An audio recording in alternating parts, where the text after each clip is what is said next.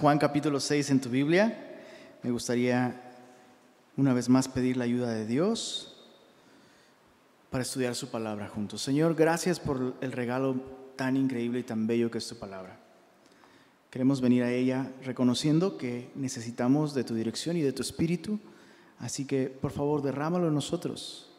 Danos oídos para escuchar, corazones para recibir y ojos para ver las maravillas de tu ley. Pedimos esto en el nombre de Jesús. Amén. Muy bien, Juan capítulo 6, vamos directo a esta historia que hemos dejado eh, a la mitad.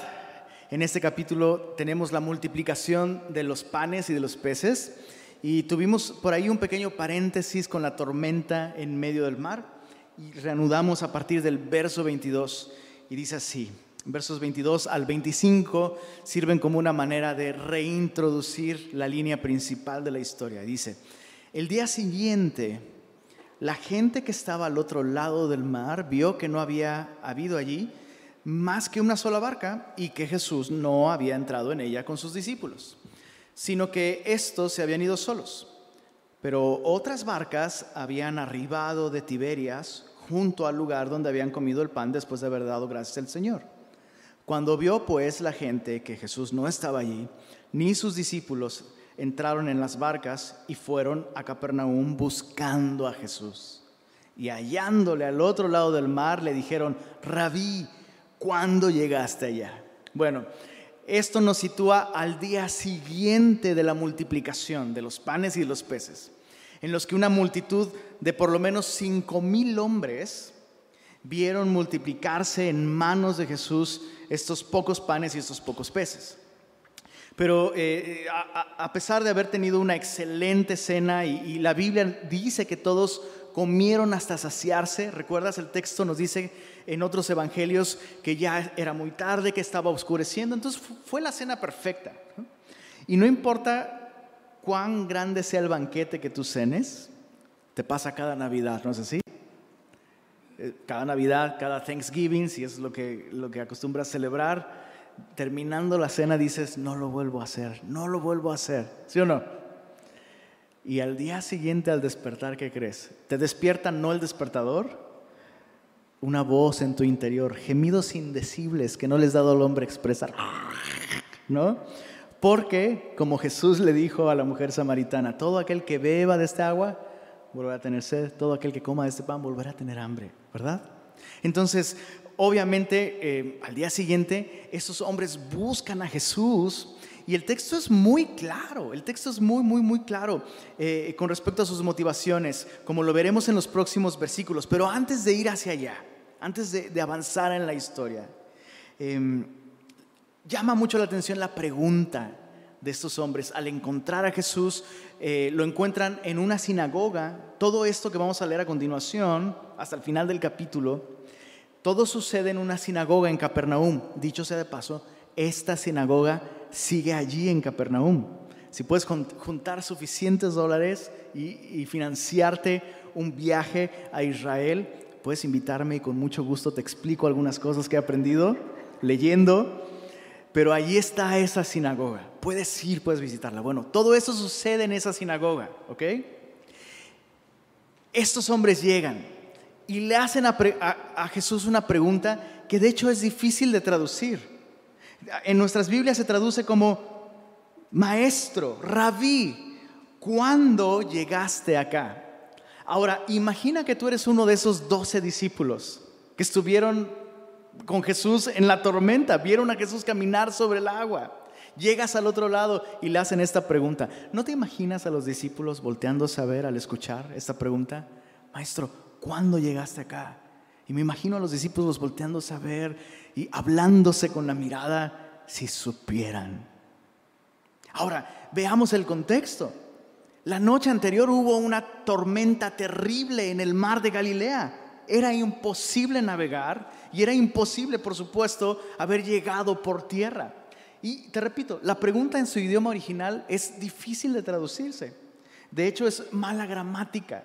Preguntan algo así como, ¿cuándo llegaste? ¿Cuánto tiempo tiene que llegaste? Es como raro, como que no saben ni siquiera cómo preguntarlo. Por supuesto, es ilógico. que si Jesús no subió a una barca, al día siguiente Él se encuentre del otro lado del mar de Galilea. La pregunta no es ¿cuándo? La pregunta es ¿cómo llegaste aquí? Y la respuesta la sabían los discípulos. Habían visto a Jesús caminar sobre el mar. Ahora, de entrada esto nos enseña la importancia de las tormentas en nuestra vida. Como decía Dani la semana pasada, hay de tormentas a tormentas. Hay tormentas que se ocasionan debido a nuestras malas decisiones, nuestra insensatez, nuestro pecado, pero las tormentas que vienen por obedecer a Jesús, y recuerda Jesús les dijo, súbanse, vayan al otro lado, vamos. Esas tormentas son preciosas porque nos revelan aspectos de Jesús que no es posible apreciar simplemente sentándose y escuchando un estudio. Tienes que vivir la tormenta con Jesús para conocer realmente quién es Él. Ahora, antes de avanzar, van como tres veces que digo antes de avanzar, ¿verdad? Dios mío, antes de avanzar. Este episodio de la tormenta es muy importante, especialmente para los discípulos. ¿Por qué? Porque ¿no piensas tú que habría algún tipo de decepción en sus corazones? O sea, Jesús, multiplicaste el pan, la multitud te está proclamando rey. ¿Por qué te niegas? ¿Por qué te niegas a responder a sus deseos de que tú seas rey? Bueno, G. Campbell Morgan, un comentarista bíblico, dice lo siguiente. Jesús respondió a la posible decepción de los discípulos de su, eh, em, eh, de su negativa ante las demandas de ser rey. Así que les hizo una demostración de que él ya era rey y que también era rey de la naturaleza. Es como si hubiera dicho, me he negado a ser proclamado rey solo por el milagro de los panes. No os confundáis, mi reino va mucho más allá. No solo tengo poder sobre los panes, sino sobre toda la naturaleza. Los vientos no pueden luchar contra mí, ni las tormentas pueden conmigo. Yo soy el rey. ¿No crees tú que los discípulos en este momento tienen muy claro, este hombre verdaderamente es el pan que descendió del cielo. Es el pan porque lo hemos visto multiplicar el pan, pero sabemos que su origen es celestial porque lo vemos dominar, reinar, gobernar la naturaleza. Bueno, Jesús se encuentra con esta multitud, le preguntan, ¿cuándo llegaste acá? Jesús ignora por completo su pregunta y los confronta con sus motivaciones. Ojo, durante el resto de esta sección, Jesús va a explicar el significado de esta señal de la multiplicación de los panes y los peces. Pero va a ser muy interrumpido constantemente por esta multitud que tiene un enfoque completamente material y temporal de las cosas. Leamos, verso, verso 26. Respondió Jesús y les dijo, de cierto, de cierto os digo, que me buscáis no porque habéis visto las señales, sino porque comisteis el pan y os saciasteis. Trabajad no por la comida que perece, sino por la comida que a vida eterna permanece, la cual el Hijo del Hombre os dará, porque a éste señaló Dios el Padre. Me encantaría tener una traducción de la Biblia que no sea Reina Valera, sino Regia Valera. Si tuviéramos la Regia Valera, el texto añadiría un canijillos. ¿Mm? ¿Te diste cuenta en el verso 26? Jesús los para en seco y les dice, hey, de cierto, de cierto les digo, no me están buscando porque vieron las señales, sino porque comieron el pan y se saciaron canijillos. Su motivación es, es, es menos noble incluso que la de aquellos que están fascinados por lo sobrenatural. Hay distintas tipas, distintos tipos de motivaciones por los que buscamos a Jesús, por los que la gente busca a Jesús. En su tiempo había una gran cantidad de gente que le buscaba por lo fantástico de los milagros y las señales. Es gente atraída por el despliegue de lo sobrenatural. Y ya dejamos muy claro, el Evangelio ha dejado muy claro que las señales no están diseñadas para proveer fe, sino para proveer un mensaje, una enseñanza Las señales están diseñadas para que quien las ve reflexione, examine, saque conclusiones y responda. De ninguna manera las señales son un entretenimiento divino y mucho menos la fuente de fe. Entonces la gente que busca a Jesús o que buscaba a Jesús solamente por lo milagroso, pues ya se está perdiendo de mucho. Pero esto, como, dicen, como dicen por ahí, ahora sí que hay niveles. Eso es otro nivel más abajo. Y Jesús dice, ya sería malo que me buscaran solo por las señales, pero ni siquiera por eso me están buscando. Me están buscando por algo aún más indigno. Me están buscando porque ayer comieron del pan y se saciaron. ¿De qué estamos hablando? Materialismo. Materialismo. Chicos, es posible buscar a Jesús con una motivación completamente material. Y buscar a Jesús por beneficios temporales, cualesquiera que estos sean, ¿ok? Pensemos en beneficios temporales. ¿La salud es algo temporal? Sí. ¿El trabajo es algo temporal? vaya que sí. ¿El dinero es algo temporal? ¿El lujo es algo temporal? O sea, ¿esas cosas son malas? No, pero son temporales. El matrimonio Chicos, hay gente que solo busca a Jesús con la condición de que dame el esposo o el cónyuge que yo anhelo y te serviré. ¿Es algo malo? No, pero es algo temporal. Al final de cuentas eso es materialismo, mero materialismo. Ahora, déjame aclarar algo. Esto no significa que Jesús ignore nuestras necesidades materiales, por decirlo de una manera, nuestras necesidades mundanas. Jesús no ignora la necesidad que tú y yo tenemos de chicharrón de las ramos. Jesús no ignora nuestra necesidad de tortillas de harina y topo chico. Jesús no ignora esas cosas. Jesús no ignora que tú tienes que pagar una renta, que tal vez tienes que pagar un préstamo. Jesús no ignora que tienes que comprar medicina si alguien está enfermo. Jesús no ignora que tal vez realmente tienes la necesidad de un día casarte y hacer una familia con alguien. Jesús no ignora esas cosas. Jesús ama suplir nuestras necesidades. El día pasado lo acaba de hacer. Acaba de alimentar a una multitud con un gran banquete. Pero Jesús no va a permitir que nosotros lo busquemos solo por conseguir beneficios temporales y materiales. Una vida que es impulsada y gobernada solamente por esas necesidades físicas. Es una vida completamente material. Y chicos, tenemos que hacernos esta pregunta honesta, cada uno de nosotros, ¿por qué estamos buscando a Jesús? Yo le doy gracias a Dios que el día de hoy tú estás aquí. De verdad, para, para mí, para mí es un milagro que cada domingo gente venga y escuche el, estudio junto con nosotros. Y es algo que, de lo que estoy agradecido. Pero no podemos ignorar algo. Debemos de examinar las motivaciones con las que tú y yo estamos buscando a Jesús. Buscar a Jesús es algo bueno, por supuesto, pero buscarlo solo por obtener beneficios temporales o materiales es perderse de la mejor parte de Jesús. Esta multitud, en vez de ver en aquel pan multiplicado una señal de la identidad de Jesús, solo vieron pan y listo. Le buscaban porque se habían saciado. Dice eh, Leon Morris, otro comentarista bíblico, dice, lo, lo que les movía no era el corazón o la fe, sino el estómago. Qué triste buscar a Jesús por eso. Bueno, Jesús los confronta y les dice, trabajen no por la comida que perece sino por la comida que a vida eterna permanece, la cual, eso es clave, el Hijo del Hombre que les dará.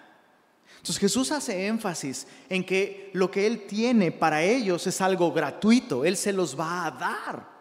Entonces Jesús no está hablando aquí de salvación por obras, en contraste con salvación por fe. Mucha gente dice, mira, Jesús dice que trabajes para recibir la vida eterna que Él tiene que darte. No, Jesús no está haciendo un contraste entre salvación por obras y salvación por fe. Jesús está haciendo un contraste entre lo temporal y lo eterno. El contraste radica en la actitud que esta multitud tiene para conseguir un beneficio temporal, comparado con la vida eterna que Jesús puede darles. Déjame parafrasearlo de esta manera. Jesús les está diciendo, si el esfuerzo que emplearon en buscarme para obtener beneficio temporal lo usaran para obtener los beneficios eternos, recibirían todo lo que yo tengo para ustedes. ¿Se, entendió e, esa explicación? Jesús está señalando esta actitud. Ahora, por favor detengámonos por un momento y pensemos en esta actitud de esos hombres. Tenían una actitud determinante para buscar a Jesús. Al día siguiente le buscaron por todos lados en aquel lado del mar, no lo encontraron, vieron barcas que probablemente la tormenta llevó hasta ese lado del mar de Galilea y dijeron, vamos a buscar al otro lado. Escuchamos que le dijo a sus discípulos que fueran hacia el otro lado, vamos también. Se subieron ahí, remaron. ¿Alguna vez has remado? Pues, ¿Cómo te lo explico? ¿Has remado 10 kilómetros? que es aproximadamente la distancia de entre una costa a la otra del mar de Galilea. Esa, gente se esforzó. Y Jesús está diciendo, si esa misma actitud la aplicaras para recibir lo que gratuitamente tengo para ti, dijeran los gringos, oh boy, estarías tan lleno, estarías tan bendecido, estarías tan satisfecho. Es gratuito, pero no tienes la actitud orientada hacia lo eterno sino solo hacia lo temporal. Ahora, yo sé a quién le estoy hablando, le estoy hablando a gente trabajadora aquí. ¿Sabes? Eso es algo bueno. Eso es algo bueno. La pregunta es, ¿estás empleando la misma garra con la que jalas para echar mano de la vida eterna? Para recibir la dirección de Jesús, para servirle, para adorarle, para conocerle. O sea, he visto cómo, he visto cómo los regios jalan porque jalan, hijo. Con este clima, ¿cómo te lo explico? Claro que son los más trabajadores del país, por supuesto. Con este clima, por supuesto. Pero esa misma actitud está ahí cuando se trata de Jesús y de las cosas espirituales. Bueno, Jesús confronta a esta multitud con esto. Y mira la respuesta de estos hombres en práctica las obras de Dios? Respondió Jesús y les dijo, esta es la obra de Dios, que creáis en el que Él ha enviado. Básicamente lo que Jesús está haciendo es corregir una mala interpretación que ellos le están dando a las palabras de Jesús. Jesús habló de trabajar. Dijeron, bueno, ¿qué tenemos que hacer? Y Jesús dice, no, no, no, eh, estoy hablando de actitud de esforzarse en recibir por fe lo que yo vengo a darles. Y está hablando básicamente de esto. La obra que Dios demanda de nosotros, y esto es como una ironía, es, hay un juego de palabras. La obra que Dios pide de nosotros es que confiamos. Déjame parafrasearlo. La obra que Dios pide que hagas es que no hagas nada.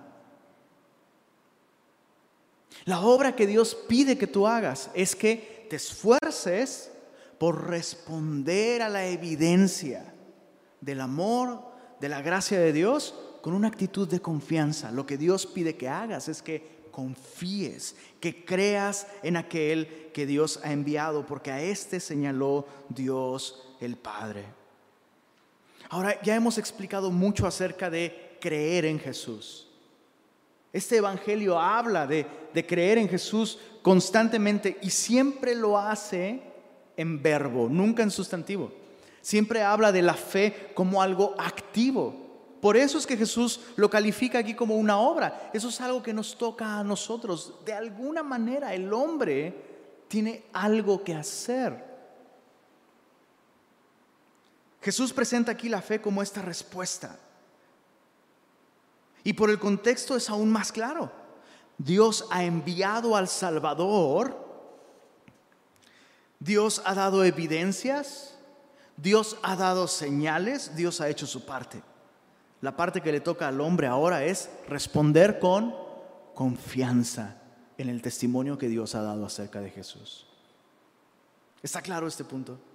Jesús dice, Dios ha hecho lo suyo, Dios me ha enviado y Dios ha puesto su sello de, aprobación. No nos vamos a clavar mucho en esto, eh, eh, eh, en esa frase que Jesús dice, ah, em, ya me perdí, verso, verso 27, porque a este señaló Dios el Padre. Lo que está diciendo Jesús es que todas esas señales que Él ha hecho realmente son el sello de Dios aprobándolo a Él como el Mesías, como el Salvador. Pero hay una idea también ahí un poco más profunda. Los judíos solo comen comida kosher. Y de hecho, si tú vas al, súper y ves los envoltorios de los productos, hay un sello ahí. Muchos productos tienen un sello que dicen kosher. Bueno, ese rollo del sello es antiquísimo.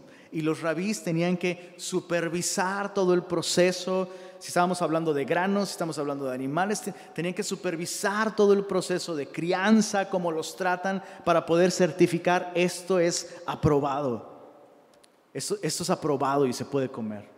Lo que Jesús está haciendo es básicamente decir esto. Dios ha puesto su sello de aprobación en mí. Y más adelante va a decir, mi carne es verdadera comida, mi sangre es verdadera bebida. Pero antes de, eh, clavarnos en eso, Jesús les está diciendo aquí, Dios ha hecho su parte, Dios ha certificado, Dios me ha enviado, Dios ha dado señales. Lo justo es que el hombre responda ante todo esto con confianza en, en quien Él ha enviado. Verso 30, observa esto, es, es impresionante la respuesta de la multitud.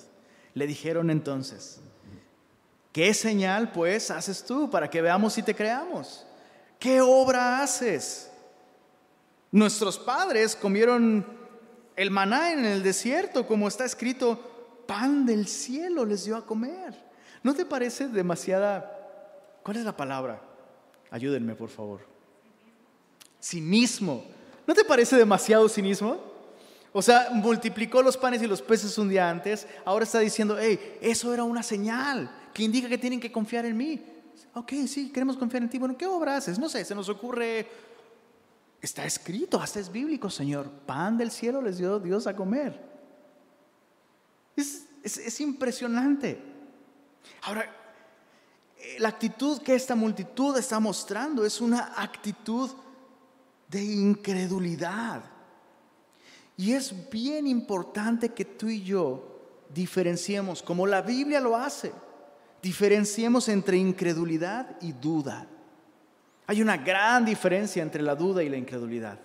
La duda, ¿recuerdas a este hombre con un hijo que tenía un espíritu inmundo y padecía mucho por él?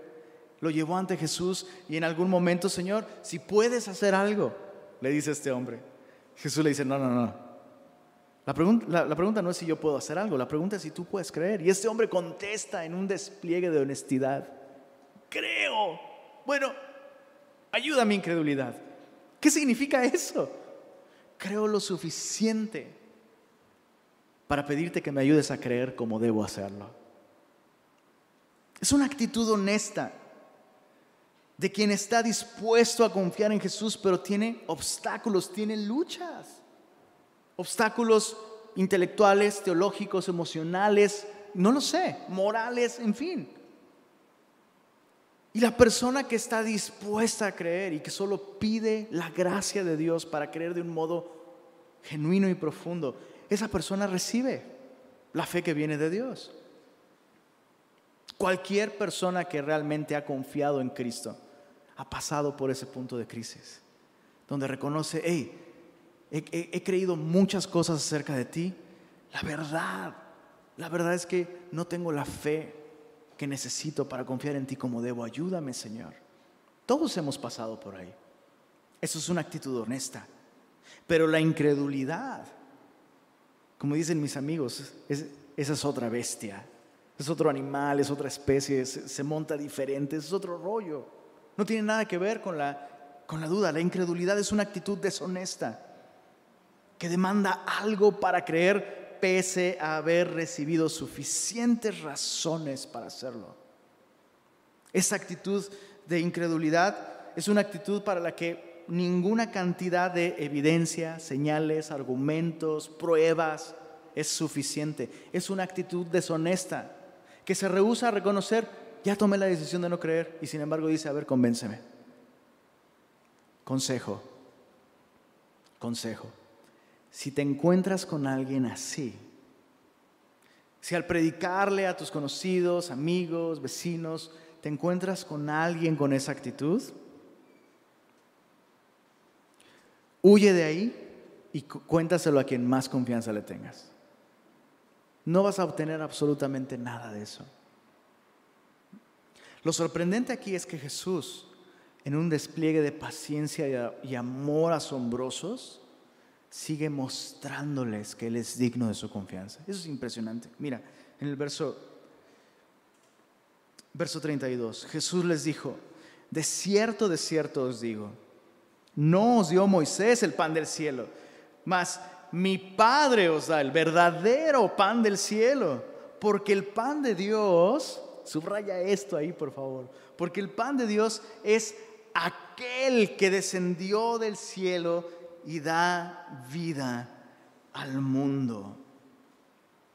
¿Notaste ahí eh, eh, esta asombrosa declaración de Jesús? Jesús está enseñándole a esta multitud aquí que el, el, verdadero pan del cielo, bueno, está corrigiendo muchas cosas. La primera, no fue Moisés quien les dio el pan del cielo. Y sabes, hay una aplicación muy importante ahí. Por supuesto que no fue Moisés. ¿Tú crees que ¿Tú crees que Moisés fue quien provocó que el cielo hiciera llover pan? Por supuesto que no, fue Dios. Y, esto nos enseña algo muy útil a todos nosotros. Porque esta multitud está tan enfocada en lo material que no es capaz de ver más allá de Moisés. Entonces, entonces, su interpretación de esos hechos son completamente materialistas. Están poniendo su confianza en un nombre porque no la pueden poner en Dios. Y chicos, es importante aclarar esto. Cada vez que nosotros nos reunimos y abrimos la escritura y somos alimentados con el alimento espiritual, espero que nadie piense que es Lenin el que los alimenta espiritualmente. Espero que nunca, de verdad, Señor, líbranos, por favor, que jamás nadie en Semilla de Mostaza Monterrey se atreva a decir, ah, si Lenin no predica, Dios no me habla. Espero que nadie nunca piense de esta manera. El que, el que, el que te da vida no es, el que le da vida al texto no es el predicador.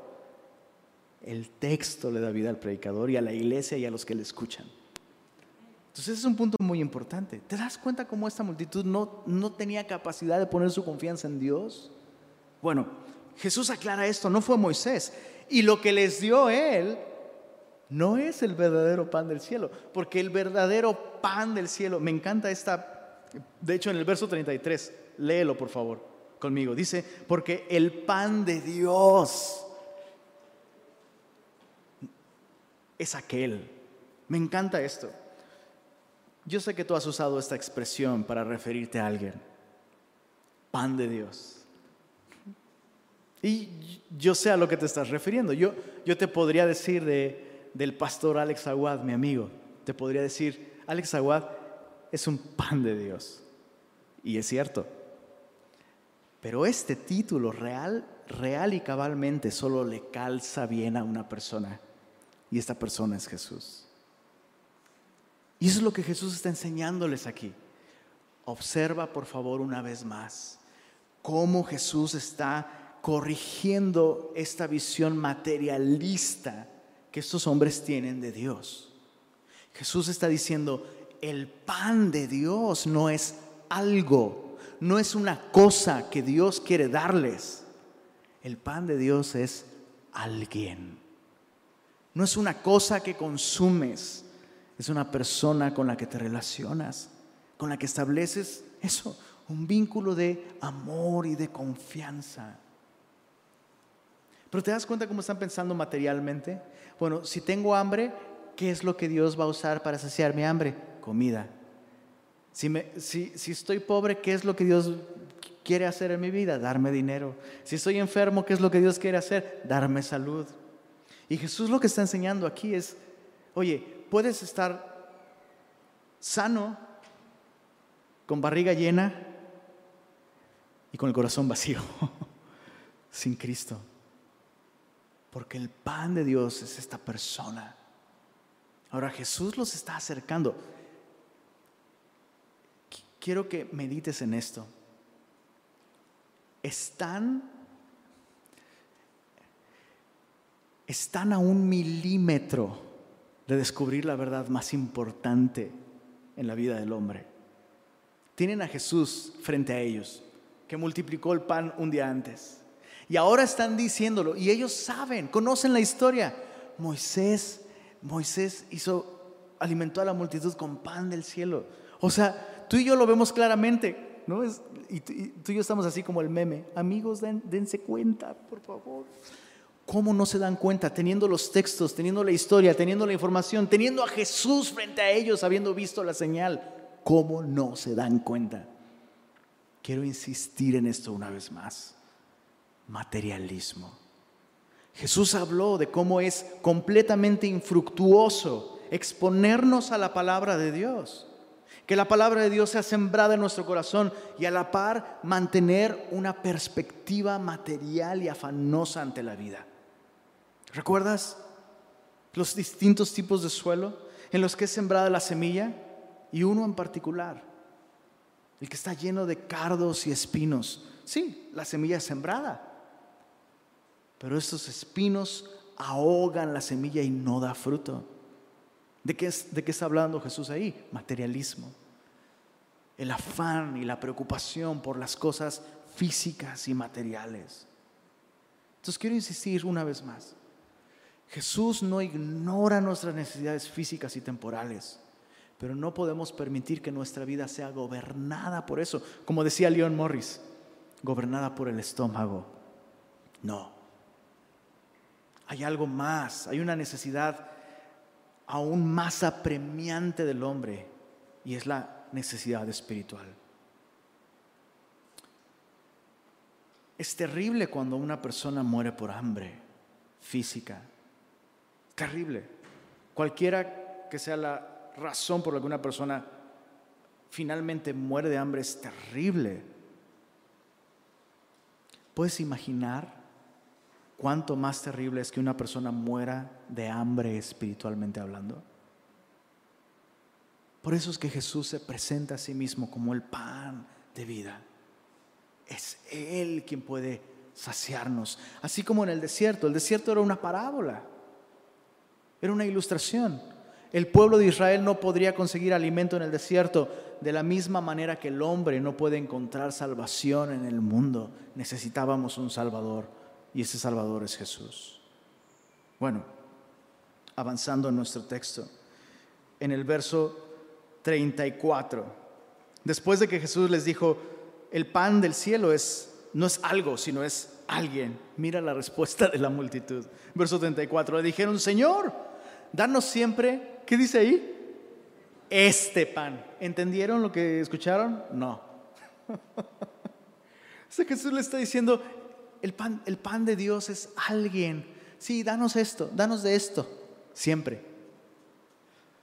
Mira, mira Jesús. Jesús les dijo, yo soy el pan de vida. El que a mí viene nunca tendrá hambre. Y el que en mí cree no tendrá sed jamás. Mas os he dicho que, aunque me habéis visto, no creéis. Todo lo que el Padre me da vendrá a mí y, el, y al que a mí viene no le echo fuera, porque he descendido del cielo no para hacer mi voluntad, subraya por favor a partir de ahora la voluntad, la palabra voluntad. Dice, sino la voluntad del que me envió. Y esta es la voluntad del Padre, el que me envió. Que de todo lo que me diere, no pierda yo nada, sino que lo resucite en el día postrero. Perdón, paréntesis, detrás de cámaras, material extra. ¿Quieren verlo? Esta, esta frase que Jesús usa aquí cuando dice, esa es la voluntad del Padre, que de todo lo que me dio no pierda yo nada, es idéntica a la expresión que vemos versos atrás, cuando Jesús ordena que recojan las sobras de los panes y los peces, ¿recuerdan? ¿Para qué? Nada se pierda. Es exactamente la misma manera de frasear la idea. Ahora, el texto no dice esto. El texto no dice esto, pero podemos hacernos un par de preguntas para obtener una lección muy importante aquí. ¿Cuántas cestas sobraron de comida? Doce. ¿Cuántos discípulos eran? Doce. ¿Qué pasó con esas cestas? Línea de lógica elemental. Tú carga una, tú carga una, tú carga una, tú carga una. Súbanse esa barca, nos vemos del otro lado. Es lo que pasó. Y en medio de la tormenta, ellos tenían una, una prenda ahí, un objeto que podía estimular su fe. Jesús dijo que pasemos al otro lado. Jesús dijo que recogiéramos en cestas para que nada se pierda. Y al día siguiente, efectivamente, nada se perdió. Insisto, el texto no dice que eso es lo que pasó, pero tampoco dice que no pasó eso, sino todo lo contrario. Entonces yo puedo imaginar a los discípulos escuchando esto. Esta es la voluntad del Padre el que me vio, que de todo lo que Él me da, no pierda yo nada. Y ellos volteando, volteándose a ver. Y, uno que otro así con, con el pan. Y todos, sí, exactamente. Todo lo que Jesús está haciendo está transmitiendo una verdad eterna y espiritual. Esto no se trata del pan, esto no se trata de la tormenta, esto no se trata de nada de eso.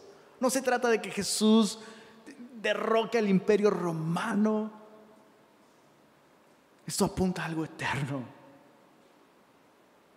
Mira el verso, verso 40. Y esta es la voluntad del que me ha enviado, que todo aquel que ve al Hijo y cree en Él tenga vida eterna y yo le resucitaré en el día postrero.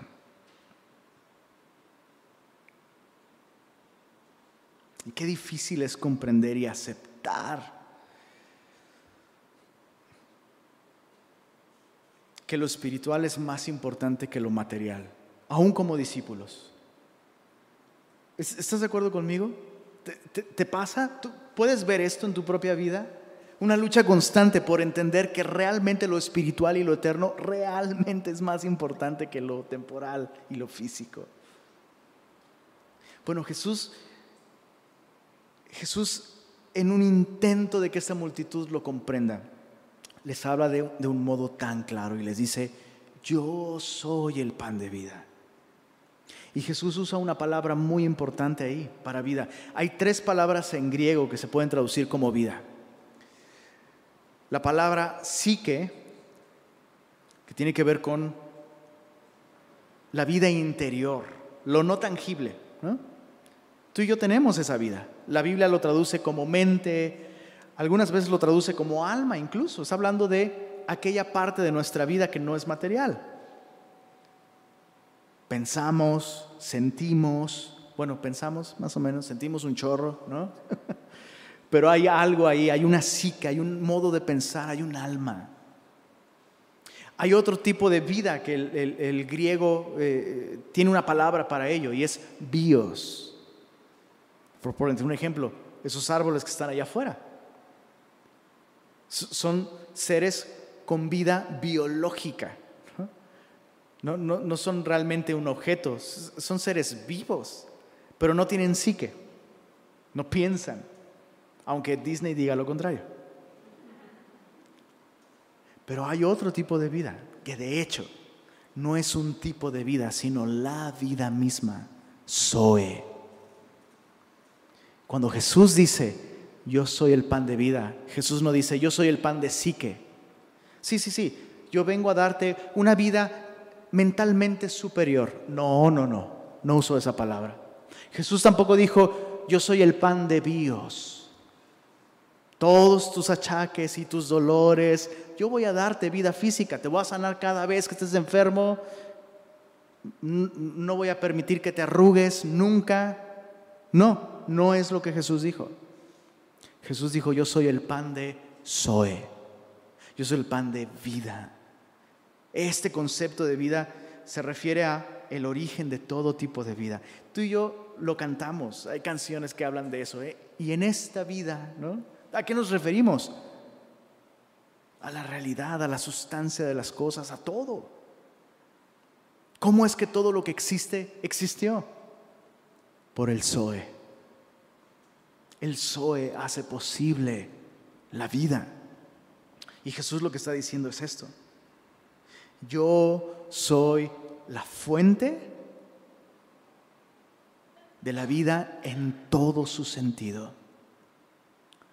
Y el tipo de vida que yo vengo a darles es vida de la más alta calidad. No, no, solamente pensemos en la vida eterna que Jesús nos da como esta vida, pero por siempre. no, la vida que Él viene a darnos es vida tanto, tanto más superior que la diferencia que hay entre nuestro tipo de vida y la vida de nuestras mascotas.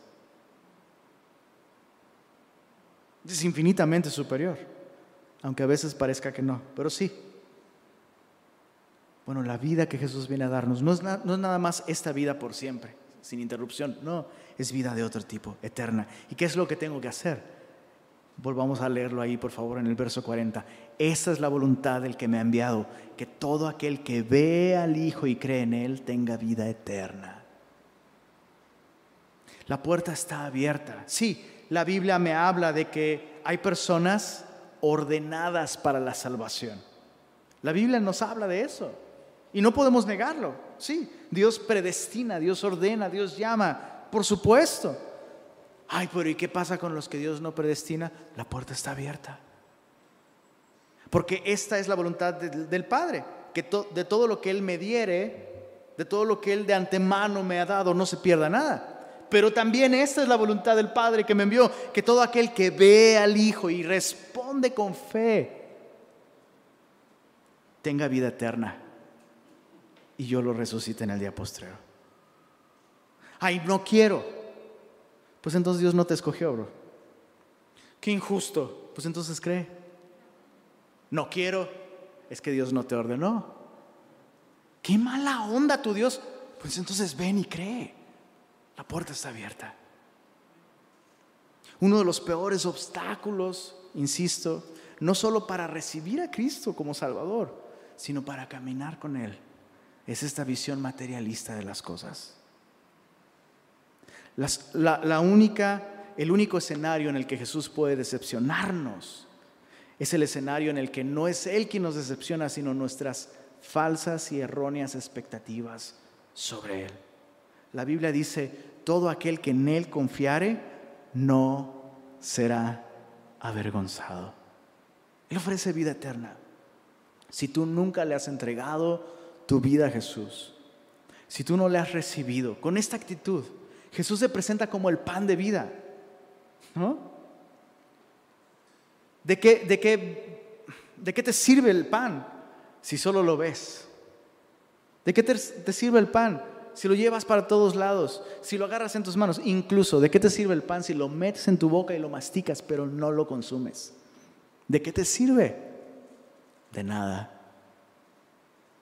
Para que el pan te sustente tienes que dejarlo entrar. Y desde ahí extenderse literalmente a cada rincón de tu ser.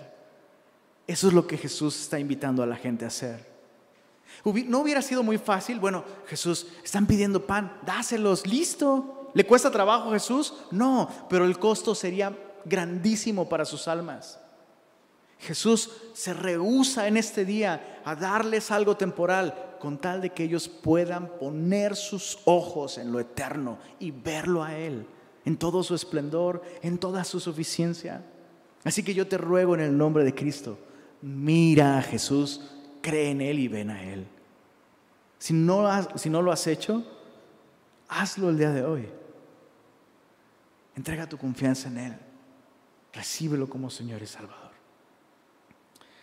Padre, gracias por tu palabra. Reconocemos que estamos tan enfocados muchas veces en lo temporal, en lo terrenal, en lo físico. Se nos olvida, Señor, que hay una realidad eterna y espiritual. Se nos olvida que nuestra necesidad más grande ya está satisfecha en Cristo. Se nos olvida que ya tenemos al pan de vida en nosotros por medio de la fe. No permita, Señor, que sigamos caminando así. Ayúdanos a elevar nuestra mirada hacia ti y a las riquezas eternas, espirituales que se encuentran en ti como persona, Señor. Y gracias por tu palabra, Señor. Gracias por ser paciente con nosotros. Gracias porque aún cuando muchas veces interrumpimos tu enseñanza en nuestra vida, así como esta multitud, Señor, que te interrumpía una y otra vez con su materialismo, tú has sido paciente con nosotros también, no nos has abandonado. Y Señor, queremos el día de hoy, una vez más, Señor, corregir nuestra visión, dirigir nuestro corazón hacia ti.